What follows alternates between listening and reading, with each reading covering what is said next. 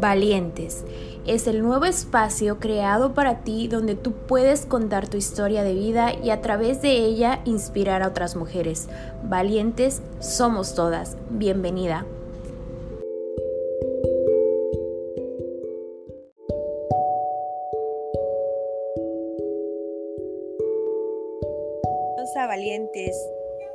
Noche, tarde, mañana, no sé a qué hora me vayas a escuchar, pero seguro será el momento correcto.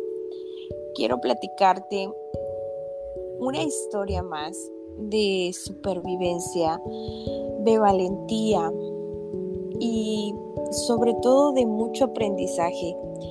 Todas las personas que han pasado por este podcast tienen historias increíbles y todas las historias son diferentes.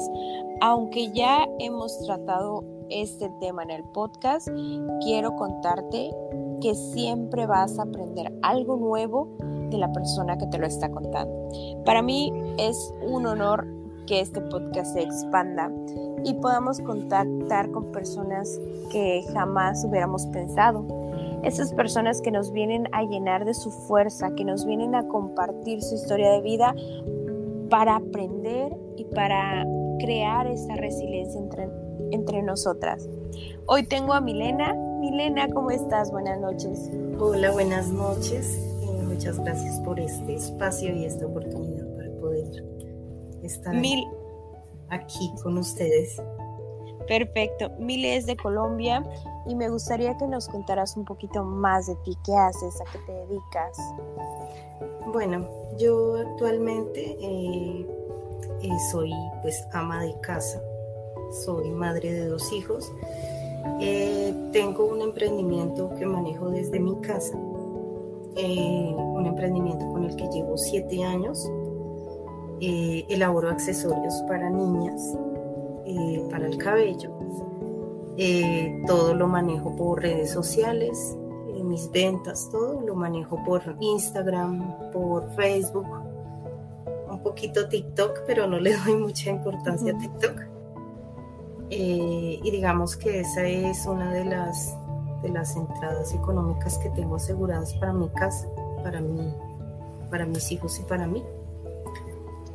Perfecto. Em, esto, bueno, ya suena, ¿no? Que, que te está yendo súper bien en tu emprendimiento, que todo está funcionando bien, pero antes de llegar a este emprendimiento pasaron muchas cosas por tu vida y son estas historias que te traen hoy aquí. Cuéntame un poco de tu juventud, de tu rebeldía, cómo eras. pues en la vida real no fui tan rebelde. Realmente, eh, pues tuve una niñez bastante dura. Eh, soy, eh, digamos que yo venía de una familia muy humilde. mi mamá abandonó a mi papá y, y, pues a mi hermana y a mí cuando yo tenía un año y medio.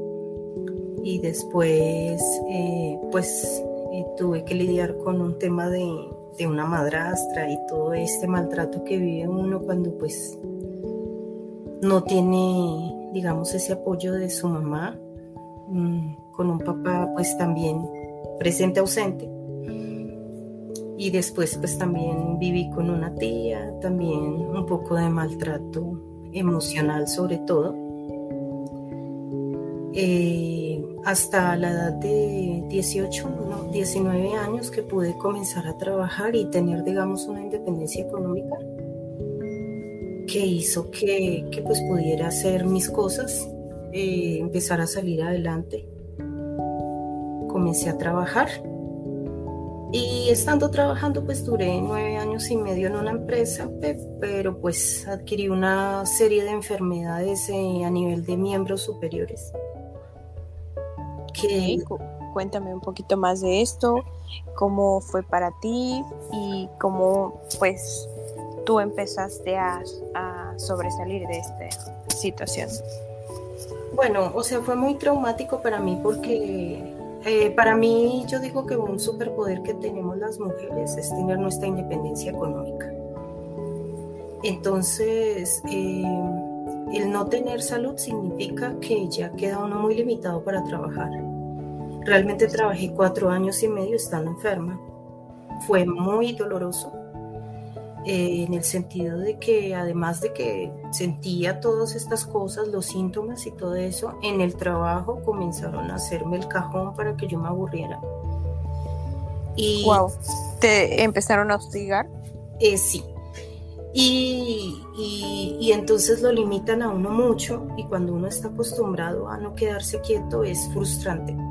Emocionalmente me afectó muchísimo. Tuve dos años de terapia eh, porque no podía, o sea, no podía, no podía emocionalmente con eso.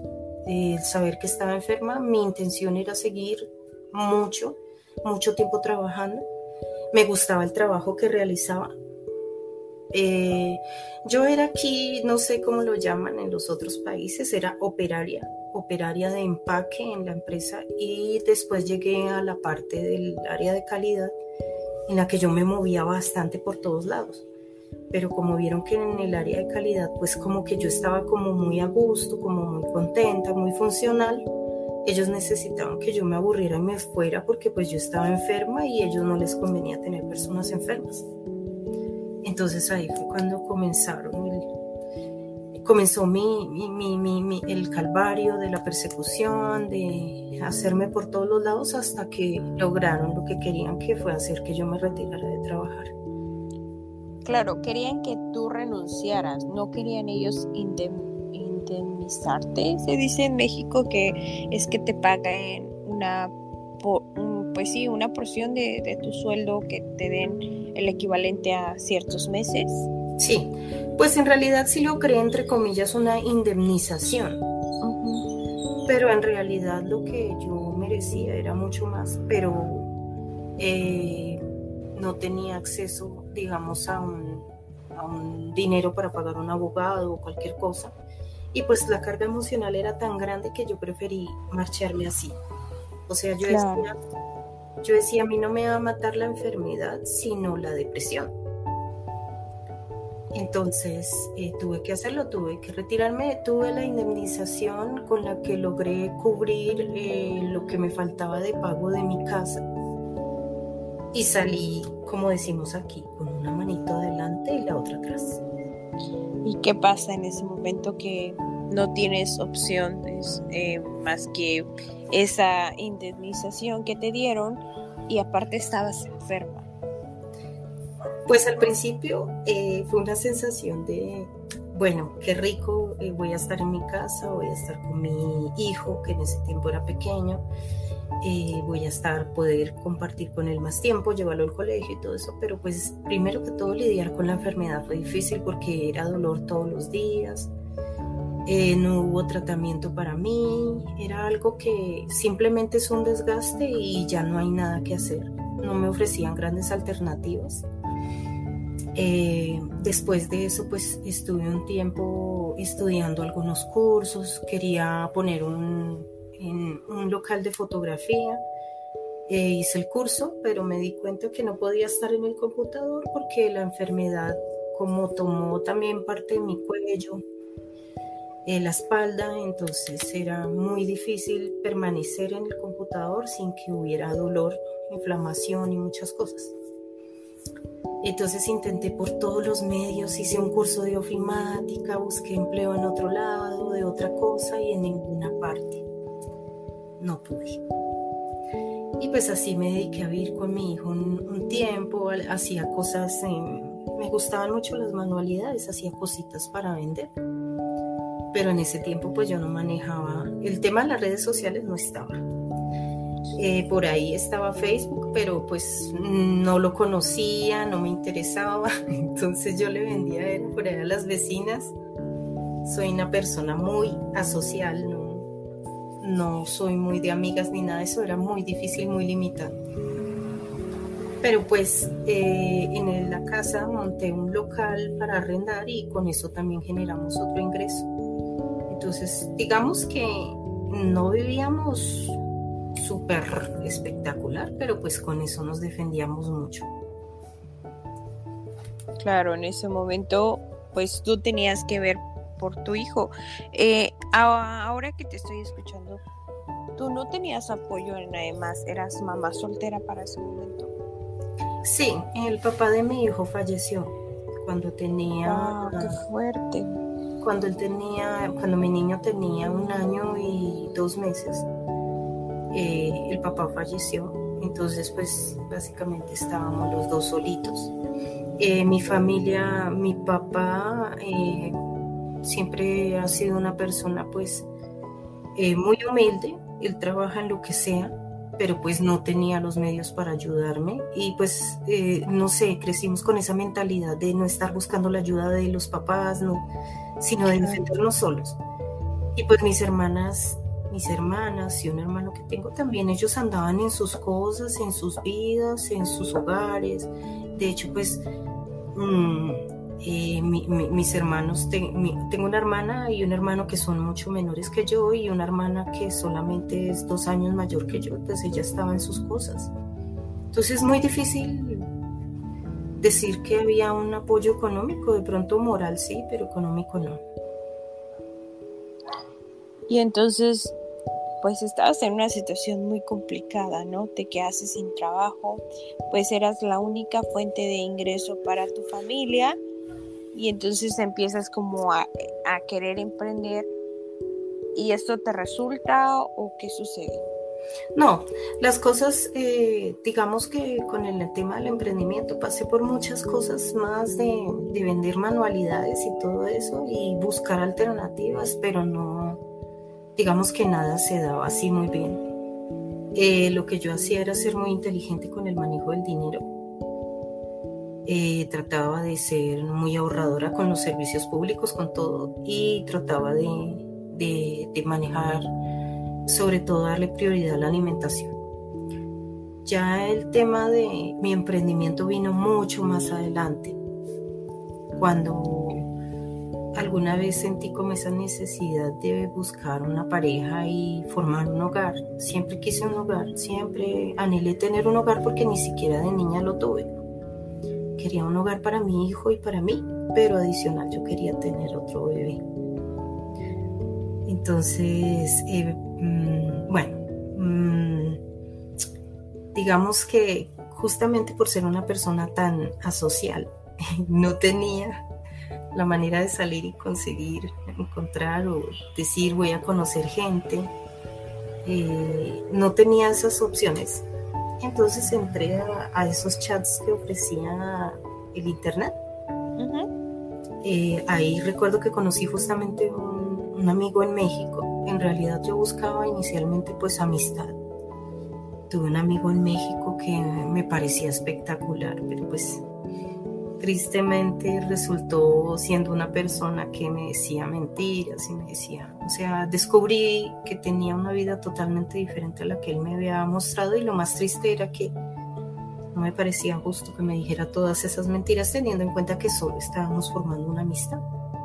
Claro. Eh, pues yo decía, pues si tuviera un interés emocional, de pronto, entre comillas, hubiese comprendido, pero pero era una amistad y me decepcioné bastante. Pero pues dije, bueno, me sirvió ese tiempo interactuar con alguien. Después, entonces volví a entrar a esos chats y siempre me ponía a buscar extranjeros para no llegar a ese punto en que me dijeran, ay, nos vamos a ver. Porque pues tengo cierta fobia social. Claro, o sea, te estás como reprimida. Ajá, y pues a mí me da mucho miedo salir sola. Hay muchas cosas que yo tengo. Entonces entré nuevamente a esos chats y a encontrar un extranjero y me puse a hablar con una persona y de pronto resultó que era, era de acá de Colombia y era pues como más o menos cercana al sitio donde yo vivo. Y me pareció una persona muy amable, muy atenta, muy respetuosa. Me pareció un hombre eh, decente. Siempre traté de buscar hombres así, muy decentes, muy eh, que tuvieran principios, que tuvieran valores, de buena familia, mm, que tuvieran eh, como, como ganas de salir adelante, muchas cosas. encuentro esta persona y entablamos una amistad eh, alcancé a verlo por el Facebook, pues no me llamó la atención, no me impactó, así que yo que quedara enamorada, ¿no? Pero pues eh. Me, di la oportunidad de, de conversar mucho con él. Y pues alguna vez me invitó que, pues para mi cumpleaños, que fuéramos a, a ver a cine. Y ahí eh, yo dije, bueno, es, muy buena persona. y seguía con la mentalidad, es muy buena persona. Y resultamos siendo novios. Ok. Formamos una, un noviazgo y también muy lindo, muy amable, muy lindo, muy decente con mi hijo también. Eh, muy dedicado, muy pendiente. Eh, no era una persona muy amorosa, pero yo soy de las personas que siempre yo digo, a mí lo que me gusta es que me den cosas genuinas. No me gusta personas que estén todo el tiempo con, con, con tanto amor y tanta alabanza y que no resulten siendo buenas personas. Entonces, pues yo veía que era buena gente, buena persona y seguí la relación con él. ¿Cuánto tiempo duraron antes de irse a vivir juntos o casarse o, o que te dieras cuenta de que no era lo que esperabas. Bueno, desde ahí yo creo que tú ya sabías que no era lo que esperabas porque tú me dices, no, no me llamaba la atención. Y en el fondo te hacías esta pregunta de, ¿será esta persona con la que quiero tener hijos? O sea, eh, es una cosa como de la inmadurez que uno tiene y la conocimiento que tiene uno de uno mismo que lo lleva a cometer esos errores. Lo mismo todas esas carencias con las que uno crece. Exacto. Esa falta de esa mamá Amor. que diga a uno, eh, estas personas te convienen, estas no. Yo andaba como un animalito por el mundo. Entonces, eh, a mí lo único que me importaba era que quería tener un hogar Duramos un año de A mí se me metió en la cabeza que tenemos un problema, no sé si sea a nivel mundial, por lo menos aquí en mi país. Las mujeres son muy cuestionadas cuando no aceptan al hombre bueno. Entonces, claro, a él, a, él que es bueno, que es decente, que es estudiado, estudioso, que es juicioso, que trabaja. No, esos no son los que les gustan. Es que ellos a los borrachos, los golpeadores, los maltratadores. ¿Cierto? Entonces carga uno con esa mentalidad. Entonces yo en mis relaciones pasadas había tenido ya muchos chascos. Entonces yo decía, no, no, o sea, esta vez tengo que hacer algo diferente para que el resultado sea distinto y me quedé con el bueno, sin hacer conciencia de que realmente yo no amaba a esa persona. Fue un grave error que cometí con él y conmigo. Y fue una falta de responsabilidad afectiva que tuve yo. Pero pues eh, en cierto modo, eh, digo, ya asumo mi responsabilidad, pero, pero yo siento que él también se daba cuenta, pero siento que él se quedó conmigo también porque yo fui la primera persona que le puse atención. Como que los dos estaban cómodos. ¿No crees? Es. Digamos, ah, no, es buena gente, es buena gente, bueno, quedémonos, listo. Ah, sí, tiene principios, ah, somos de la misma religión. Ah, sí. Pero nunca nos sentamos a mirarnos a los ojos y decirme y decirnos, ¿me amas? Nunca. Ajá. El caso fue que yo resulté embarazada. Entonces ahí ya habíamos hablado de matrimonio, de tener hijos, pero él me decía, posterguémoslo mientras termino la carrera. Yo me daba cuenta que él, él la aplazaba o a veces perdía una materia y cogía todo el semestre para esa sola materia. Y yo decía, no, o sea, de aquí a que él termine la universidad. Eh, a mí se me habrá pasado el tiempo, yo tenía 31 años yo decía, no, entre más adulta, más difícil va a ser el embarazo, más riesgoso. Entonces yo dije, no, hay que hacerlo y como sea, sacamos adelante este bebé y, me embaracé. Entonces ya en el embarazo, eh, él comienza a tener muchos cambios. Eh, ya no es tan cariñoso, ya no es tan dedicado. eh, digamos que empieza a darme cierta colaboración económica para mi alimentación y pagar una señora para que viniera a cocinar a la casa porque eh, los síntomas fueron terribles. El embarazo no es una enfermedad, pero yo vivía enferma todos los días. Eh, me dieron demasiadas náuseas hasta el último día que me fui a la, clínica. Eh, no podía tragar mi propia saliva, era impresionante, tuve muchas cosas. Entonces, eh, él no se vino a vivir conmigo durante el embarazo justamente por eso, porque él tenía que trabajar, estudiar, había que tenerle su almuerzo, su comida y yo no podía estar en la cocina. Entonces, durante este tiempo, pues él simplemente venía, se quedaba los fines de semana y, y ya. Pero pues quedamos que cuando naciera la bebé, él venía a vivir ya conmigo. Se vino una semana antes a vivir conmigo y digamos que el calvario comenzó a partir del mismo día que estábamos en la clínica. Cuando yo tuve mi bebé pasé toda la noche en vela y él eh, cuando llegó allá pues se concentró en ir a ver la bebé pero yo no existía en ese momento.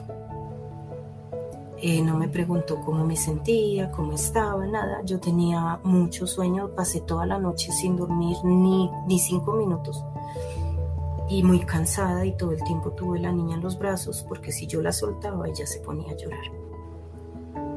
Entonces él ya empezó a decirme que ya venían sus amigos, todos que ya venían en camino y yo, pero ¿cómo así? O sea, yo acabo de tener un bebé, pues, ¿por qué no me tienes un poco de consideración? Yo necesito descanso. Ah, pues no vienen a verla usted, vienen a ver la bebé. Y yo no, pero de todas maneras, ya después viniendo, estando acá en la casa, eh, acá dan unos días para que cuiden a los niños, eh, los padres cuiden a la esposa y a los niños, son 10 días, creo que ahora ya lo alargaron, pero en ese tiempo eran 10 días.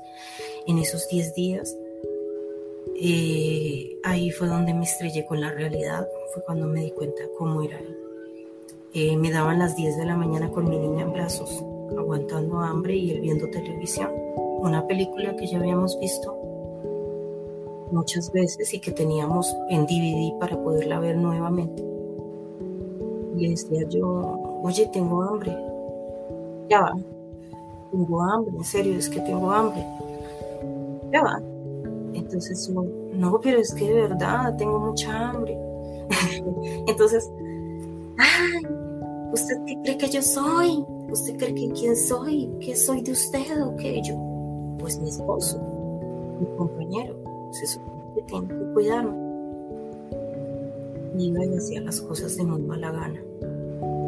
Mm, o sea, básicamente era como si él estuviese en vacaciones o él acabara de tener el bebé y yo era la que tenía que hacerme cargo. Cuando fue la lactancia fue muy dura también porque la niña se agarraba muy mal eh, y yo no, no, sabía cómo colocarla y yo sentía muchísimo dolor en la espalda, en el estómago, eh, era un dolor terrible. Eh, entonces yo tenía que meterme una cobija en la boca cuando mi hija se iba a agarrar. Entonces un día él me dijo, démosle leche de tarro. Le dije, no, no, no, no, no, yo quiero darle pecho a mi hija. Entonces dijo, pues ojalá, mm, bueno, voy a decir una palabra dura, no te preocupes. Dijo, ojalá y se le estallen esas tetas. Mm. Eh, yo me sentí muy mal. Eh, dejé que mi hija tomara el pecho. Cuando se durmió me, me, bajé al computador y de una vez en YouTube y me puse a mirar. Yo necesitaba encontrar un remedio a esa tortura. Y pues efectivamente sí, la niña se me estaba agarrando muy hacia, hacia el pezón, en la punta, entonces tocaba unos nervios muy sensibles y eso era lo que me estaba matando, pero pues por las indicaciones que vi en el video me di cuenta cómo debía colocar la niña y ahí mi tortura acabó. Fue con el video. Pero pues eh, la tristeza y la desolación que sentí en mi corazón fue grande de la persona con la que estaba. Eh, a los ocho días tuve que llevar a mi hija mm, bastante lejos acá de, aquí mismo en Bogotá, donde vivo, pero bastante lejos, en la 116, eso es bien al norte. Llevar a la niña a un control médico y nos fuimos con él y con mi hijo. Y, y está, estando en la clínica, él dijo que quería que fuéramos donde sus papás. Yo le dije, no, yo estoy muy cansada, yo quiero estar en la casa, yo quiero descansar. Yo estaba muy cansada, muy, muy, muy cansada. La niña no dormía en la noche, ni en el día, no, no, no. Entonces se enojó y me empezó a gritar delante de todos en la sala. Luego mm, yo le dije que por favor no me gritara. Y cuando salimos, eh, me dijo, ¿al fin se va conmigo o no? Le dije no. Y me dijo, cuidada con mis dos hijos allá.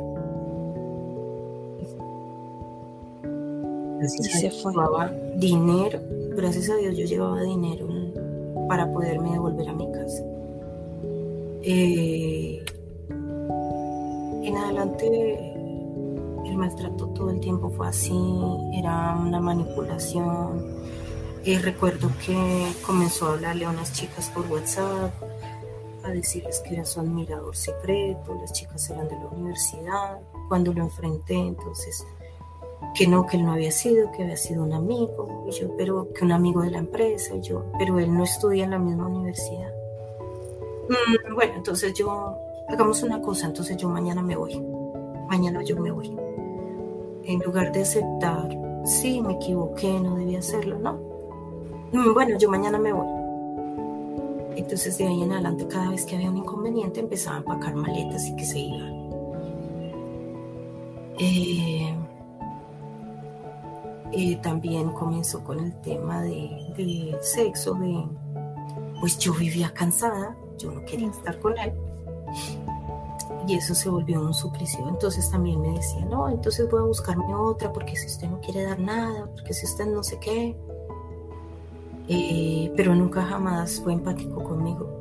De decirme, descanse, eh, venga, yo me quedo con la niña lidiando todo el tiempo y descanse tantas horas. No. Él seguía en la universidad, yo en la casa, a cargo de mis dos hijos, a cargo del perro, a cargo de él.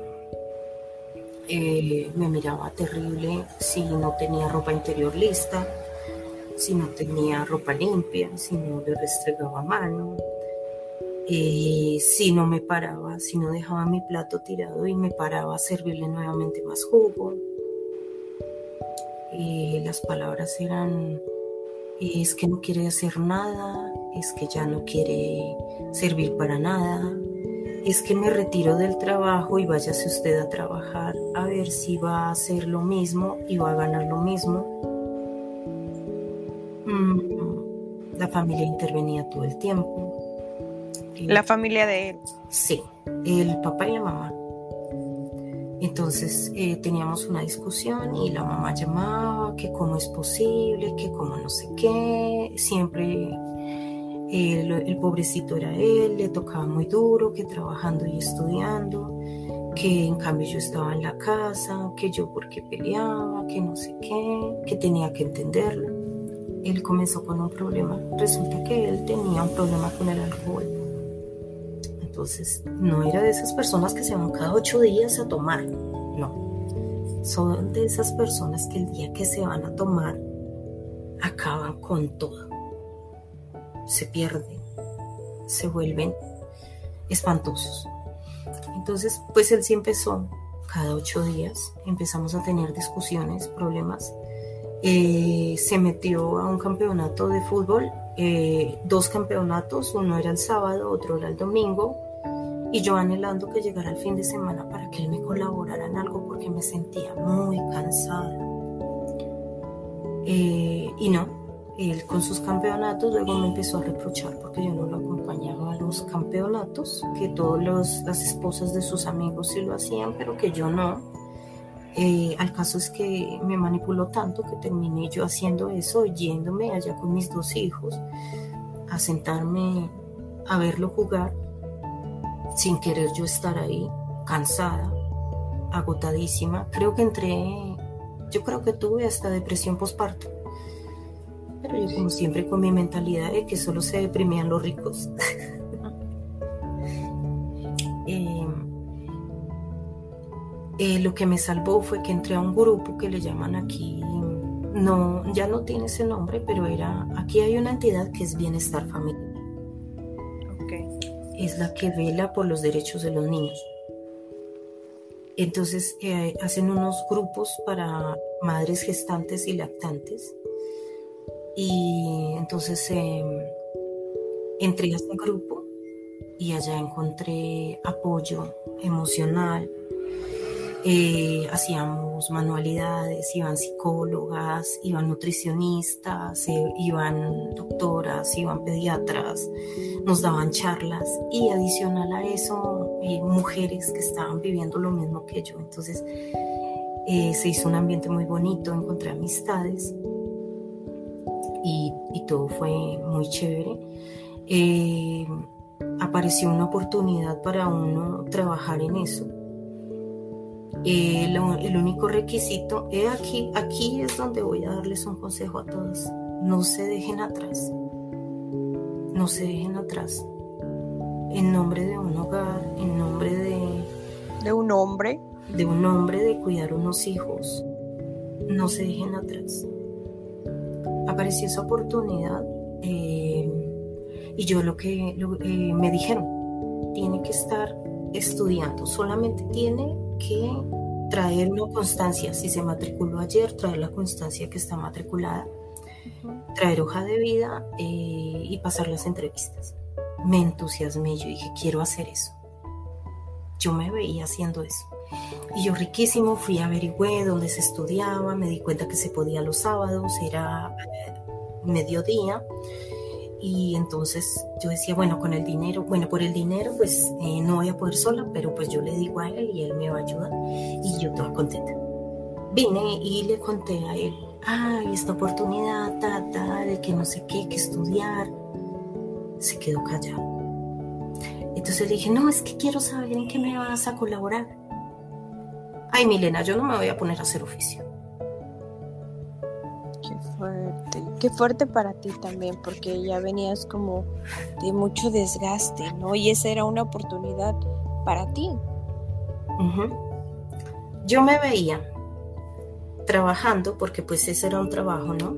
Trabajando, estudiando, haciéndome cargo de la casa, de los hijos y de Adicional, cargando con mi problema de las manos, yo decía, no voy a dar abasto. ¿Qué prefería hacer? Dejarlo atrás. Ahorita lo que yo, digamos que a uno le dicen no hay que arrepentirse de nada, pero yo me arrepiento. Yo lo que tenía que haber hecho era haberlo dejado a él y seguir mis sueños. Seguir mis sueños porque al final era mi vida, era mi futuro lo que estaba ahí. Y era algo que, que a mí me gustaba mucho. A mí me hubiese gustado mucho hacer eso, ayudar a otras mujeres. Eh, no, era espectacular el ambiente, me gustaba y yo quería hacerlo y tristemente me dejé atrás. El caso es que seguí con él y él me manipulaba mucho.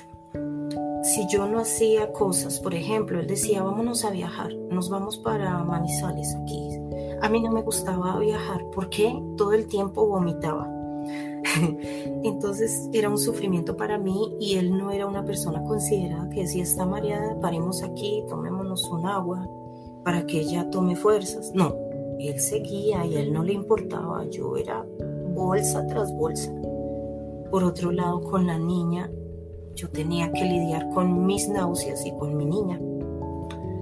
Eh, y no tenía consideración de nada. Entonces yo le decía, no, no quiero viajar. Cuando yo le decía eso, comenzaba a mirarme mal, me tiraba las puertas, eh, me tiraba la, cerraba duro la, nevera, todo, todo como agresivo, todo el tiempo me miraba mal y me aplicaba la ley del hielo, no me hablaba. Así podía durar una semana torturándome, haciéndome sentir culpable su mamá me llamaba, me decía que le había dañado el fin de semana, que qué me costaba, que como habían personas que me comparaban todo el tiempo. ¿sí?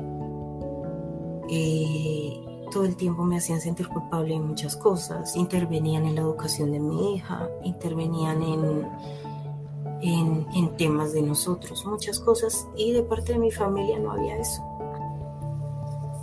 ¿Tú le habías contado a alguien de tu familia lo que estaba pasando en tu matrimonio o fue algo que te callas? Eh, yo tengo una tendencia y es a lidiar con mis demonios sola. No sé si es por la manera en que, en que, me, en que crecí, pero no acostumbro a cargar a nadie con mis cosas. Eh, pienso que tal vez eh, es algo malo, pero pues yo a veces pensaba, mis, hermanas tienen sus cosas y somos tan poquitos. Y por otro lado, yo siempre trato de mantener la imagen no, no, de poner en altares a mi pareja, sino que yo digo, si me pongo a hablar mal de mi pareja, mi pareja, eh, mi familia de pronto lo va a ver con malos ojos y entonces ya la reunión y entonces ya el ambiente se pone hostil, no me gusta. Eh, por otro lado, pues yo soy de las personas que yo digo, uno no puede estar todo el tiempo quejándose sin tomar solución eh, decirle a uno todo el tiempo, es que me hace, es que me dice, es que me mira, es que me no sé qué, pero ¿qué estoy haciendo para solucionar eso? Entonces a veces las personas se cansan de estar escuchando siempre eso y a veces cuestionan, critican y dicen, ay, ay, ella siempre con sus dramas, pero ahí está, pero, pero no se va, pero está mañada, pero sí. Entonces yo soy de las personas que cuento las cosas hasta cuando se van a acabar o cuando ya se acabaron o dos años después cuando ya lo superé. no sé qué tan mal se vea, no sé qué tan malo sea, pero pues lo he manejado así siempre. Entonces mi familia no sabía. Ya empecé a contarles cuando yo ya empecé a mirar hacia el futuro decía, no, yo no me veo envejeciendo con este señor. Porque su papá es como él, pero sin dinero él terminó la carrera estando conmigo, eh, eh, cometió un error que fue, creo que fue la cabos. En alguna ocasión se retiró de un trabajo donde ganaba muy bien y cuando salió se fue a beber.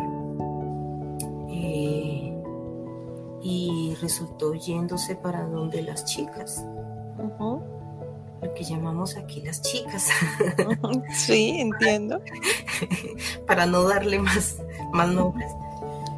Eh, cuando él se perdió, pues todo el mundo buscándolo, ya estábamos en la morgue, ya estábamos, que hospitales, yo aquí entré en una depresión terrible, me tiré al piso, lloraba, yo me imaginaba lo peor. Eh, me di cuenta que le habían desocupado la cuenta eh, de un dinero que tenía guardado y, yo dije no, o sea, se lo llevaron para desocuparle toda la cuenta y después van a hacer algo con él. Cuando por fin apareció, él se perdió a las 2 de la mañana, que fue cuando se despidió del último amigo con el que estaba. Apareció aquí a la una de la tarde. Lo encontraron sus amigos y me lo trajeron. Y pues yo dije que durmiera y cuando se levantó, pues ya tuvimos la conversación y fue cuando él me dijo, pero que aparentemente no había hecho nada. Por supuesto que yo no le creí. Él me dijo que se había lagunado, que no sabía qué había pasado, le cambiaron su tarjeta de débito y le desocuparon la cuenta. Mm, entonces en ese momento me pidió perdón, me lloró, me dijo que no sé qué. No sé qué pasaba por mi cabeza, no sé el estado tan terrible emocional en el que yo estaba que yo le dije listo. Eh, le perdono esto, pero hay unas condiciones. Las condiciones eran que no volvía a salir con sus amigos, no volvía a salir a beber. Yo iba a manejar su tarjeta, la iba a tener y solamente cuando necesitáramos dinero íbamos a ir a salir con, la tarjeta eh, y que íbamos a buscar ayuda. La ayuda la busqué yo. Mm, tuvimos una cita con una psicóloga del colegio de la niña eh, en la que me envolvieron entre los dos y terminé siendo yo culpable de toda la situación. Eh, después tuvimos una cita con una reunión con un padre que daba, era psicólogo, un sacerdote, era psicólogo y él daba charlas para parejas. Y pues él sí, eh, digamos que notó muchas cosas en él y le cambiar muchas cosas y trató de insinuarnos el tema. Con esto. Yo lloraba muchísimo.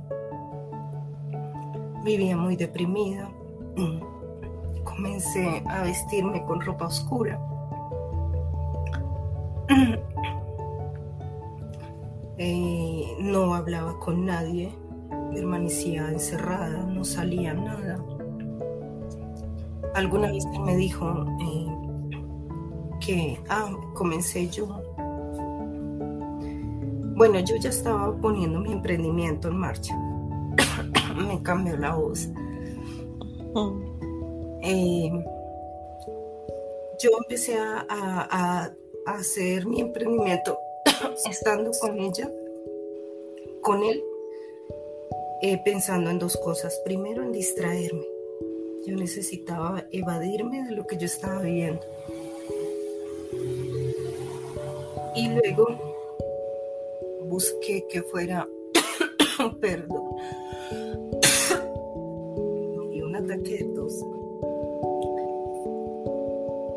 Puedes tomar agua si deseas o lo que necesites, está bien. ya, listo, ya. Comencé a buscar alternativas de, buscar ingresos por si yo tomaba la decisión. Pero por tomar la decisión no era fácil. Pero yo ya tenía mucha dependencia económica de él. Entonces dije, tengo que hacer algo y comencé con el tema de los accesorios. Inicialmente iba a hacer unas caritas en porcelanicrón para vender, pero realmente no se vendía. Era mucho trabajo y era muy... Era mucho trabajo y muy mal pago. Entonces me ah, eh, inicié con el tema de que quería ver a mi hija con moñitos y compraba cosas que se dañaban muy rápido, o sea, o salían malos o muy apretados. Entonces yo dije, no, me voy a poner a hacerle las moñas a mi hija. Y comencé a hacerlo. Y a mirar videos de YouTube y a comenzar a hacer flores. Me iba y compraba unos metros de cinta, una cajita y tijeras y comencé. Le hacía los moños a mi hija y se los ponía entonces la gente empezaba, ay, qué, qué moños tan lindos, qué tan divina, que no sé qué. Y alguna vez mi hermana y mi cuñado me dijeron, está perdiendo plata. Hay que hacer algo con esos moños. Entonces empecé a hacer más y entonces yo mandaba a, a, este señor, le mandaba una caja con los moños y lo ponía que vendiera. En eso sí, digamos que no fue todo fue tan malo, ahí me colaboró. Es lo único. Y me, vendía ya en la empresa. Venderle a hombres es espectacular. Ellos dicen este, este, este, este y ya. Y, pagan. Las mujeres somos más complicadas. La del vestido morado, la del vestido rosa, la del vestido. Bueno. Entonces eh, empecé así a, a, ofrecer en el FAMI donde yo estaba. Comencé a mostrarle las mamitas y a ellas les gustaba y empecé a vender me iba con mi cajita y con todos mis accesorios y a vender. Y vea yo videos de YouTube y aprenda. Y vea y aprenda y hagan. Y comencé a averiguar proveedores. Comencé a manejar esta aplicación de AliExpress. Comencé a comprar materiales por ahí, cositas raras. Y comencé a pulirme cada vez. Y ya eh, empecé a armar mi espacio. Entonces ya en la casa eh, construí un piso piso adicional. Eh, eso fue con, con ingreso mío, con dinero mío, con cosas mías, ahorro mío, aunque él me sacó un crédito, pero yo lo pagué. Eh, y abrí mi propio espacio, mi propio taller y me puse a trabajar juicioso. Entonces, eh, ¿qué pasaba con el emprendimiento? Bueno, al principio me ayudó a vender y todo esto, pero entonces él ya me veía sentada trabajando. Ah, después de lo que pasó con las chicas, eh, resulta que vino un, un, tiempo en el que no sé si fue el karma, pero él no le fue bien. Lo llamaban a trabajos y duraba un mes y lo sacaban, un mes y medio lo sacaban, dos meses lo sacaban y fueron tres años así. Entonces vivíamos básicamente de mis entradas, de lo de mi emprendimiento y adicional pues estaban sus papás solventando y solucionando que eso era algo que a mí nunca me gustaba porque eso les daba como poder a ellos para que intervinieran más pero pues en medio de la situación yo aceptaba él se molestaba porque él bajaba y, él decía y el almuerzo yo decía no pues yo estoy trabajando ay entonces y yo no pues hay que hacer algo le molestaba que le tocara cocinar, le molestaba que le tocara lavar, le molestaba que le tocaba lidiar con la niña, le molestaba todo, se enojaba, hacía mala cara. Y inclusive un día me dijo que, él hacía el almuerzo, pero si yo le compraba las cosas para el almuerzo, le dije, no, yo no tengo el tiempo. Le dijo, ay, eh, hace falta salir, son tan amargadas, tan No sería bueno que saliera. Yo me quedé callada. Alguna vez entonces fui a dejar a mi hija en el colegio, me quedé con, mi, con una amiga tomando tinto que le llamamos acá café y duré harto tiempo. Cuando volví entonces ya estaba enojado y me dijo, pero casi no vuelve. Y yo, pero al fin qué, ¿me hace falta salir o no? era que saliera a, comprar el mercado, no a socializar con mis amigas. Eran muchas cosas que él era, mm, era muy, muy, muy egoísta conmigo. Eh, era muy tacaño conmigo, era muy amplio con los demás, pero conmigo no. Entonces yo no, vivía bien vestida a pesar de que estaba con un ingeniero en mi casa no faltaba nada, pero a mí me faltaba todo. Había mucha, mucha manipulación, mucho maltrato económico y mucho maltrato emocional. Otro grave error, consejo para todo el mundo, no se vayan por una relación 50-50. Jamás. Porque siempre va a estar uno en desventaja. Eh, esas cosas de que lo suyo es suyo y lo mío es mío, tampoco. Entonces, cuando uno forma una relación, eh, formamos un equipo y somos uno solo. Eh, nunca se queden con el bueno, porque a veces resulta siendo la persona más mala. Él me deterioró mucho emocionalmente eh, hasta hoy, hoy, en día todavía pago las secuelas de lo que él me hizo, de todo ese maltrato emocional y psicológico que me dio sin levantarme la mano, sin decirme una sola grosería. Eh, cuando yo emprendí, mm, dije no, no voy a dar vuelta atrás y arranqué y comencé a... La verdad mi maestro fue el internet, fue YouTube.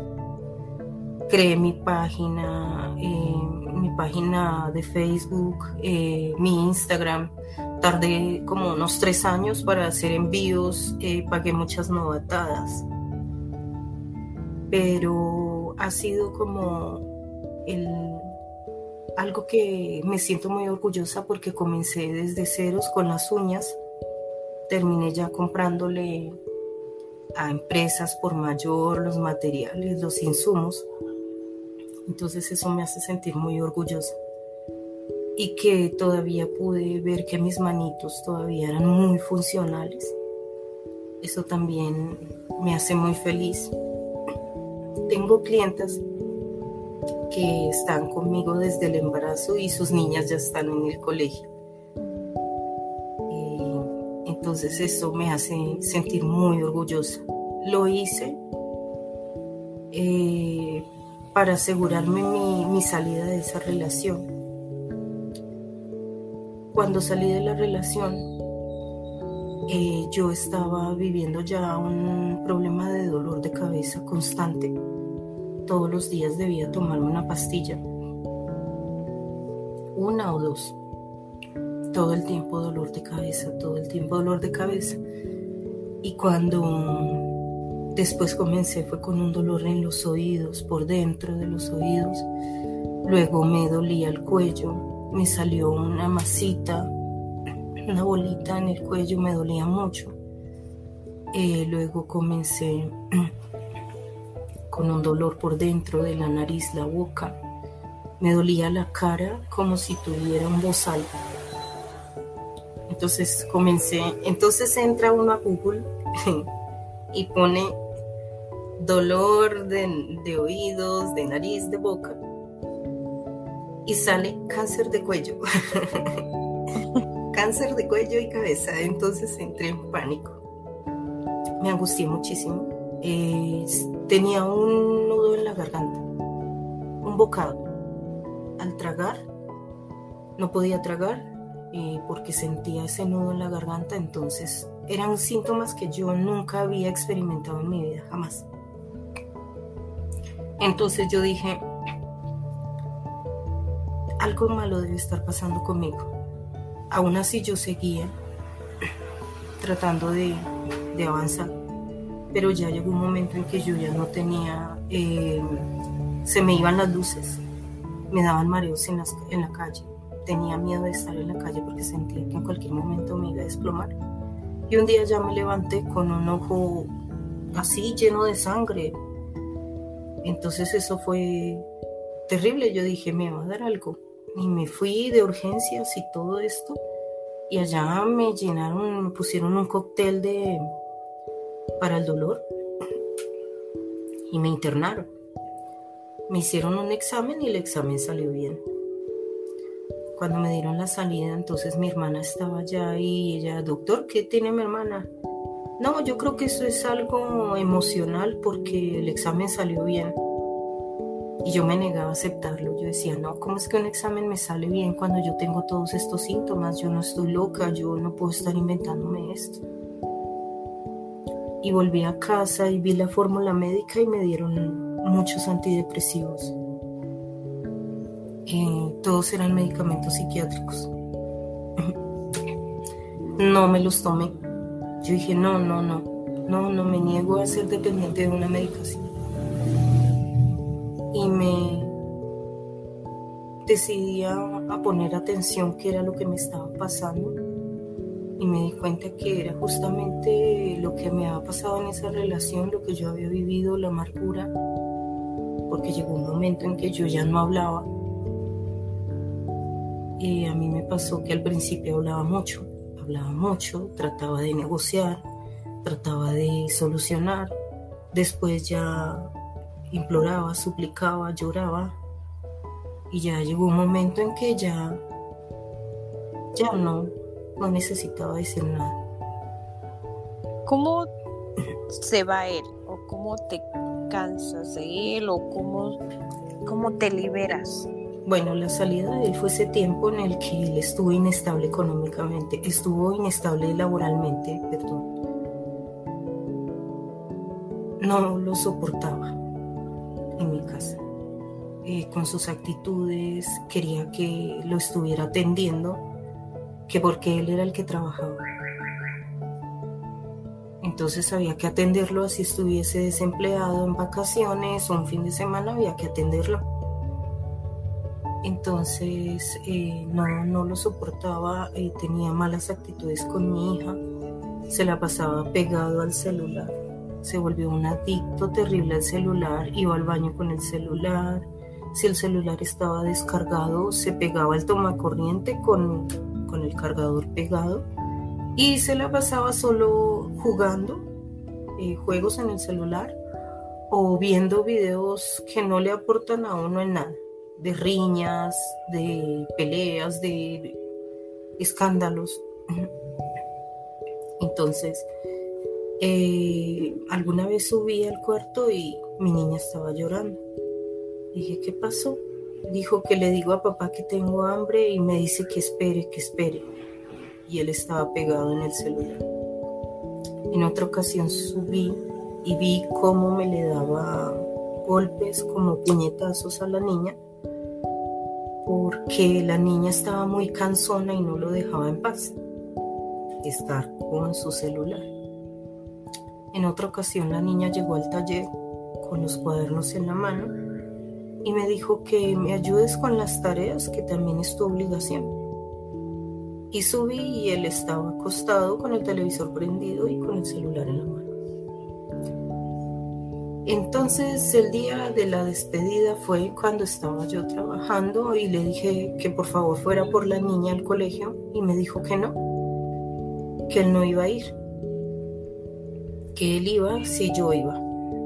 Entonces yo le dije, no, no puedo porque yo estoy eh, sacando este pedido para enviarlo, estoy atrasada. Dijo, ah, bueno, entonces no voy. Dije, pero es que también es su hija. Dijo, Sí, pero también es la suya. Y yo, sí, pero yo estoy ocupada. Listo, no voy. Aquí se maneja algo que se llama policía de infancia y adolescencia. Cuando los papás no recogen a los niños en el colegio, llaman a policía de infancia y adolescencia y ellos se lo llevan. Entonces yo le dije, bueno, entonces eh, infancia y adolescencia se va a llevar la niña. Dijo, bueno, que se la lleven. Y se fue y conectó el celular en la cocina y se quedó parado al lado del tomacorriente con el celular. Entonces en ese momento yo dije, ¿en serio yo voy a soportar esto más tiempo? Me levanté, cogí el carnet de mi hija y le dije, me voy por la niña. Se sonrió como con cara de, me salí con la mía. Le dije, cuando vuelva, no quiero que esté aquí sus cosas mi casa. ¿Y qué dijo él? Me largo y se fue. Eh, ese día que se fue, pues claro, yo sentí una cosa impresionante porque yo dije, Dios mío, acabo de tomar la decisión, me morí de susto, tenía hasta miedo de lo que dijera la familia de él.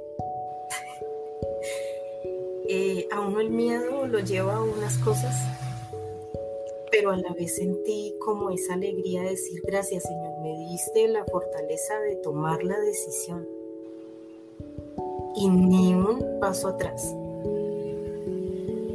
Cometí el error de que cuando llegó el tema de pandemia, dejé que él se quedara aquí los fines de semana para que compartiera más con la niña, para que no la llevara a que me le diera COVID en el transporte o en cualquier lado. Entonces yo le permitía que viniera. En ese tiempo él decidió la reconquista, pero realmente es de esas personas que ni siquiera para eso tienen estilo, la verdad. Entonces comenzaba con invitaciones, con salidas y yo no, me negaba totalmente. Y de vez en cuando, cada vez que venía, insistía en que nosotros que yo le decía que no le dejaba claro que yo no iba a volver. Mm, traía la billetera llena de dinero y se ponía a contar el dinero delante mío. Traía bastante dinero. Y lo contaba y decía, ay, solo traje 600 mil. Eh, eh, me decía, a veces me llamaba y me decía, eh, ay, este fin de semana voy para la casa. Eh, es para que, para que comparta con nosotros, no para que se quede allá aplastado en ese taller. Yo le decía, no, es que es su tiempo con la niña. No vamos a jugar a la casita. Dedíquese a la niña. ¿Mm? Alguna vez él se quedaba en la habitación de la niña, entonces la habitación queda, para, para salir de mi habitación hay que pasar por la habitación de la niña, o sea, son dos cuartos unidos. Entonces, eh, él me mostró en dos ocasiones tajos de billete y me decía, aquí la espero más tarde. La primera ocasión me hice la de oídos sordos, la segunda le dije que me respetara que yo era la mamá de su hija, ¿qué, pensaba que era yo? Em, así, tenía todas esas actitudes así. Él es de esas personas que es un ser de luz en la calle. Em, él da mercados a los pobres. Él envía dinero a los familiares. Em, él es muy bueno con los empleados. Es excelente con los compañeros de trabajo.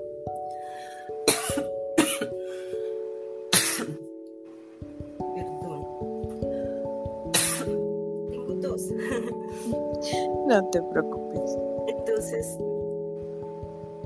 eh, es así, es muy amable con los amigos, pero con su mamá, a su mamá le he puesto la mano encima. A mí, gracias a Dios, no lo hizo. A su mamá la trata muy mal cuando estábamos juntos. Todo el tiempo yo vivía peleándole para que no lo tratara así. No la tratara así, que la respetara pero él hacía caso omiso. La trataba muy mal. Eh, entonces, eh, ahí va otro consejo. Una persona que no trata bien a su mamá, no trata bien a nadie.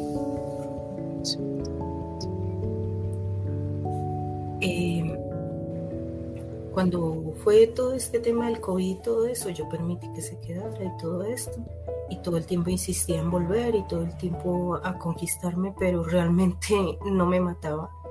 Estando así, descubrí que ya estaba buscando pareja por aplicación.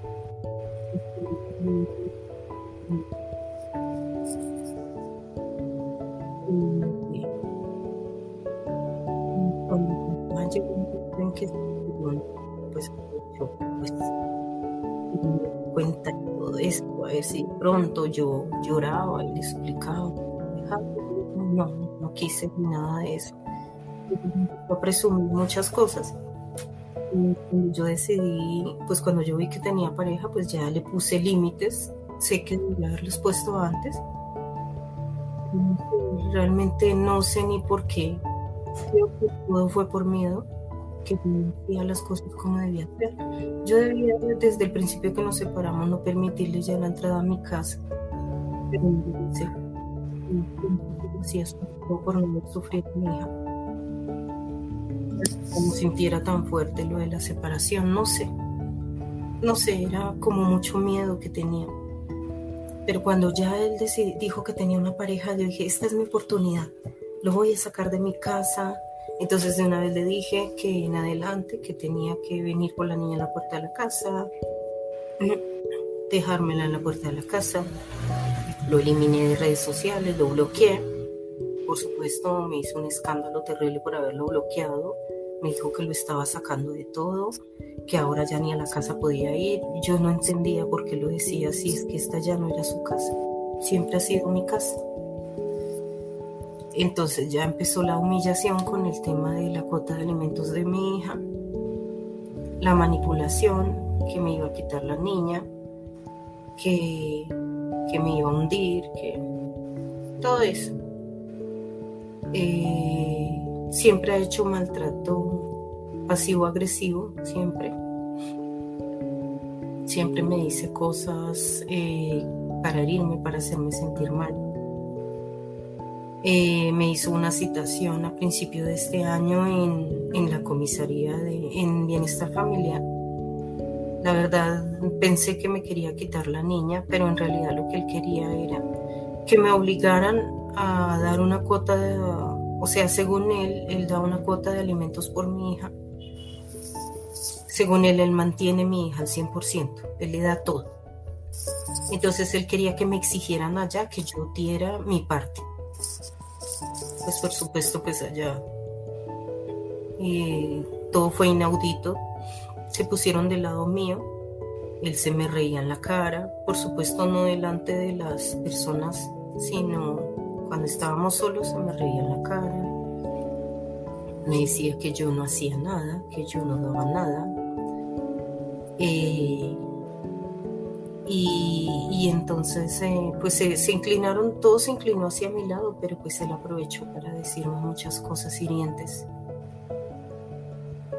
y mandarme muchas, muchos subliminales dolorosos. Entonces me desestabilizó tanto que me hizo enfermar, hizo que se me fueran mis dos meses de periodo. eh, entré en un descuadre hormonal terrible pero es por justamente por la situación del maltrato económico que él sigue ejerciendo sobre mí. Eh, ¿Qué saco de fortaleza de todo esto, esto, esto que yo viví con él? Primero que todo he aprendido a conocerme. He aprendido a conocerme. Hay un tema que quiero tocar que es el tema de la sexualidad que es muy importante y yo para mí nunca lo fue. Ok, Mile, perdón que te interrumpa, pero el tiempo se nos está acabando. ¿Quisieras dejar este tema para otro, otra parte, otra segunda parte? Y me encantaría que cerraras con un mensaje para las chicas que hoy te van a escuchar es posible que vamos a tener que retomar esto para darle continuidad a la historia y nos, nos cuentes un poquito más cómo termina todo y cómo, cómo empiezas tú a sobresalir y, y tocamos este tema concreto de la sexualidad. Sí, sí, sí. Eso, o sea, bueno, em, para cerrar mis recomendaciones, conozcámonos a nosotras mismas Conozcámonos a nosotras mismas para no caer en errores, para no conformarnos con cualquier cosa, con cualquier persona, ¿sí? Eh, saquemos la fortaleza que tenemos como mujeres, que todas lo tenemos guardado, todas. Eh, hay otra cosa que siempre he tenido muy claro y es que Dios no desampara a nadie. Dios nunca nos va a dejar, nunca nos deja mientras, mientras estemos con Él, Él nunca nos deja. Entonces tenemos que sacar esa fuerza de nosotros y de Dios.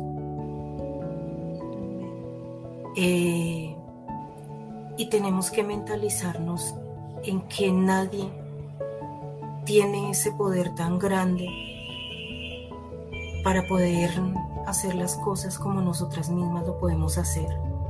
Porque nosotras somos mujeres y las mujeres tenemos mucha creatividad, nosotras tenemos mucha inteligencia emocional y tenemos mucho poder para crear, mucho poder. Mile, para mí ha sido un privilegio de verdad haberte escuchado toda esa historia que nos cuentas y algo muy duro, pero que muchas mujeres pasan, es este maltrato psicológico. Como dices tú, tú podrías haber tenido al hombre perfecto, ¿no? Ante la sociedad era el hombre que trabajaba, que estudiaba, que, que ayudaba a su familia, entre comillas, pero la realidad era diferente. Hoy te admiro y te respeto por esa capacidad que tuviste de salir adelante con tus pequeños, de llevar tu emprendimiento a otro nivel y de romper el ciclo, de romper el ciclo para que tu hija y tu hijo no vuelvan a repetir este mismo patrón. Eso fue lo que me llevó a tomar la decisión. Creo que eso fue la, algo lo más grande, lo que me vino a mi mente. Yo decía, no quiero que mi hija se quede porque hay unos hijos, o porque hay una casa, o porque es un matrimonio, o porque... No, quiero que se queden por amor, por amor recíproco. Qué bonito mensaje nos acabas de dar. Te deseo de verdad la mayor de las bendiciones dejamos pendiente el episodio 2 donde vamos a hablar de esta parte sexual. Sí. y te quiero agradecer con todo el corazón lo que hemos hablado el día de hoy porque has abierto esta parte de ti para que otra persona lo conozca, para que otra persona llegue a escuchar este podcast y se identifique y no pase por lo mismo que tú llegaste a pasar. Te mando mucho cariño, mucho amor y el mejor de los éxitos para ti. No, a ti muchas gracias. Muchas gracias por esta oportunidad y un abrazo para todos los que escucharon. Muchas gracias. Te abrazo y nos escuchamos pronto. Bye bye. Bye.